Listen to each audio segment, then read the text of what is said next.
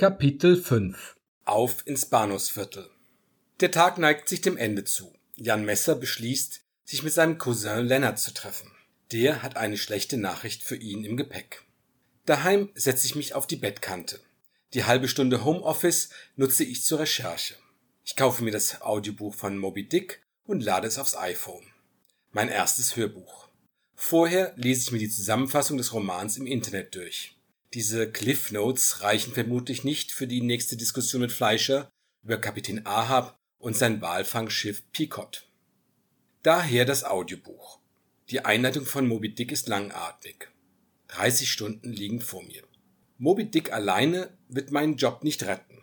Ich sollte mir auch ein Buch über digitales Marketing holen. Die Idee ist gut, doch welches könnte mein Problem lösen? Während ich überlege, schweifen meine Gedanken langsam ab. So wie mein Leben läuft, wollte ich es immer haben. Mit Frau, klar, aber ansonsten ist alles in Ordnung. Ehrgeiz hat mich nie ausgezeichnet.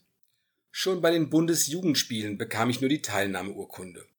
Ich habe jeden Wettkampf gemieden, mir eine Branche ausgesucht, in der weder Stopp noch Stechuhren regieren. Jetzt soll ich den Wettbewerb herausfordern. So stellt sich mein Chef das vor. Will ich das? Schließlich bin ich 47. Soll ich all dieses neue digitale Zeug lernen und mich richtig reinhängen? Ich fürchte, dass dieses Unwetter nicht einfach vorüberzieht. Oder soll ich mir eine andere Stelle suchen? Seit der Uni habe ich mich kein einziges Mal beworben. Alle Jobs sind mir zugefallen. Einmal ein zufälliges Gespräch auf einer Veranstaltung, einmal bei einer Party in der Küche und beim letzten Mal war es ein ehemaliger Studienkollege. Der war Programmierer geworden und warf meinen Namen in den Ring, als sie bei Alcor Solutions jemand für Marketing suchten.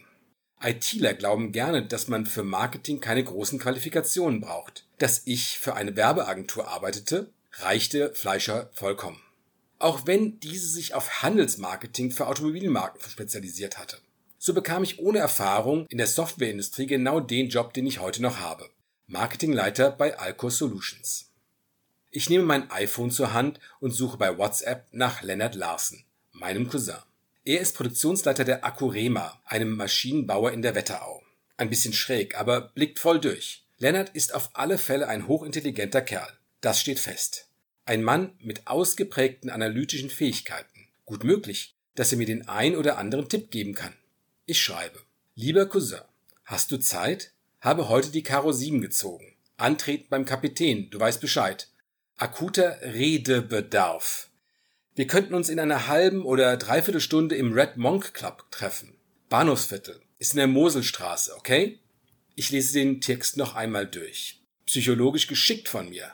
Dieses in Majuskeln gesetzte Redebedarf wird wirken. Ich schicke die Nachricht ab. Nach wenigen Minuten kommt die Antwort. Klingt nach einem miesen Tag. Meiner war auch nicht die Krönung. Fertigungsmaschine ausgefallen, ganze Straße steht. Nix ging mehr aber gelöst. Von mir. Ich lese Lennarts Nachricht erneut. Hm. Treffen wir uns im Red Monk oder nicht? In dem Moment klingelt mein iPhone. Es ist mein Cousin. Hallo Lennart, hab mich gefragt, ob deine Message als Zu- oder Absage zu interpretieren ist. Um das zu klären, rufe ich an Jan. Dieser Red Monk Club ist eine stylische Cocktailbar, mächtig angesagt. Das Bahnhofsviertel, ich weiß nicht, hab unlängst einen Artikel gelesen, da hieß es, die Polizei hätte die Kontrolle über das Viertel verloren. Erst letzte Woche wurde ein Mann in einer Gaststätte durch Messerstiche schwer verletzt. In der Elbestraße, das ist gleich um die Ecke. Wer mit einer teuren Maschine fertig wird, wird auch damit fertig. Ja, in der Fabrikhalle, Jan. Auf dem Shopfloor bin ich der König. Mach dir keine Sorgen. Das Bahnhofsviertel ist harmlos, ist heute ein hippes Plätzchen. Der Red Monk Club ist echt klasse. Uns passiert nichts, keine Sorge. Du weißt, ich bin ein Hasenfuß. Ja, weiß ich. Ich bin ja dabei. Komm, gib dir einen Ruck und lass uns dort treffen. Wird dir gefallen? Okay, ich komm erstmal zu dir. Ich wollte dich heute eh treffen. Muss dir was erzählen. Alles klar. Lennart, fahr los. Bis gleich. Ja, bis dann. Nach 20 Minuten klingelt es an der Tür. Ich drücke die Sprechtaste. Soll ich runterkommen oder willst du? Lennart wartet das Ende der Frage nicht ab. Mach auf, ich komm hoch. Als mein Cousin wenig später in der Tür erscheint, klopfe ich ihm auf die Schulter. Na, komm rein. Lennart trägt eine braune Korthose und ein schwarzes Hemd, das ihn noch blasser wirken lässt, als er ohnehin schon ist. Sein dünnes rotes Haar ist wie immer etwas arg durcheinander, was ironischerweise zum zerstreuten Wesen meines Cousins passt. Moment, erst Füße abtreten. Ja, wusstest du, dass in Island das Telefonbuch nach Vornamen sortiert ist? Ich sehe Leonard an, schweige aber lieber. Tatsache, hab ich im Radio gehört. Die spinnen, die Isländer. Als er meine Wohnung betritt, ist er entsetzt. Das sieht hier aus, als hätte eine Bombe eingeschlagen. Bin nicht zum Aufräumen gekommen, sorry seit Annika. Ich kann's mir denken, Jan. Bei Annika wollte ich mit dir reden. Ach ja? Ich buxiere Lennart Richtung Küche, schiebe ihm einen Küchenstuhl entgegen und gebe ihm mit einem kurzen Nicken zu verstehen, dass er Platz nehmen soll. Ich räume das benutzte Geschirr vom Küchentisch in die Spüle. Danach setze ich mich zu ihm. Ich hab sie gesehen, Jan. Wen? Annika. Auf der Zeil. Sie sah recht vergnügt aus. Und sie war nicht allein. War sie mit ihrer Freundin Marie shoppen? Nein, die war nicht dabei. Es war ein Mann, Jan, jünger als du. Deutlich jünger. Wie heißt es in der Liebesroman? Sie hielten Händchen und küssten sich zärtlich. Was? Das glaube ich jetzt nicht. Das, was ist das für ein Typ? Jung, wie gesagt, bestimmt zehn Jahre jünger als du. Dann ist er deutlich jünger als Annika, staune ich. So sieht's aus. Was kann ich dir sonst erzählen? Ja, der Kerl ist wohlhabend, glaube ich. Woher weißt du das wieder? Ich bin dem hübschen Pärchen gefolgt. Haben Sie dich bemerkt? Nein, Jan, natürlich nicht. Ich habe genügend Detektivromane gelesen, um zu wissen, wie man Leuten unauffällig folgt. Es war nur eine kurze Strecke. Der Kerl hatte seinen Wagen in der Nähe geparkt. Ich vermute, dass es sein Wagen war. Oder hat sich Annika in letzter Zeit einen roten Porsche 911 Carrera Cabrio zugelegt? Aktuelles Modell? Nein, natürlich nicht. Ein 911 Carrera? Rot? Bordeaux-rot. Verdammt. Mit mir schimpft Annika, weil ich einen alten Porsche 924 Martini gekauft habe. Und sie lacht sich einen Carrera-Fahrer an? Ein starkes Stück. Das verstehe ich nicht, Lennart. Die große Frage, sagt Sigmund Freud, die ich trotz meiner 30-jährigen Studiums der weiblichen Seele nicht zu beantworten vermag, lautet, was will eine Frau? doziert mein Cousin. Wenn der es nicht wusste, dann sind ein Marketingleiter und ein Produktioner chancenlos. Ich dachte immer, ich wäre kein eifersüchtiger Mann. Aber ich hätte nicht übel Lust, mich nach all den Jahren wieder zu prügeln.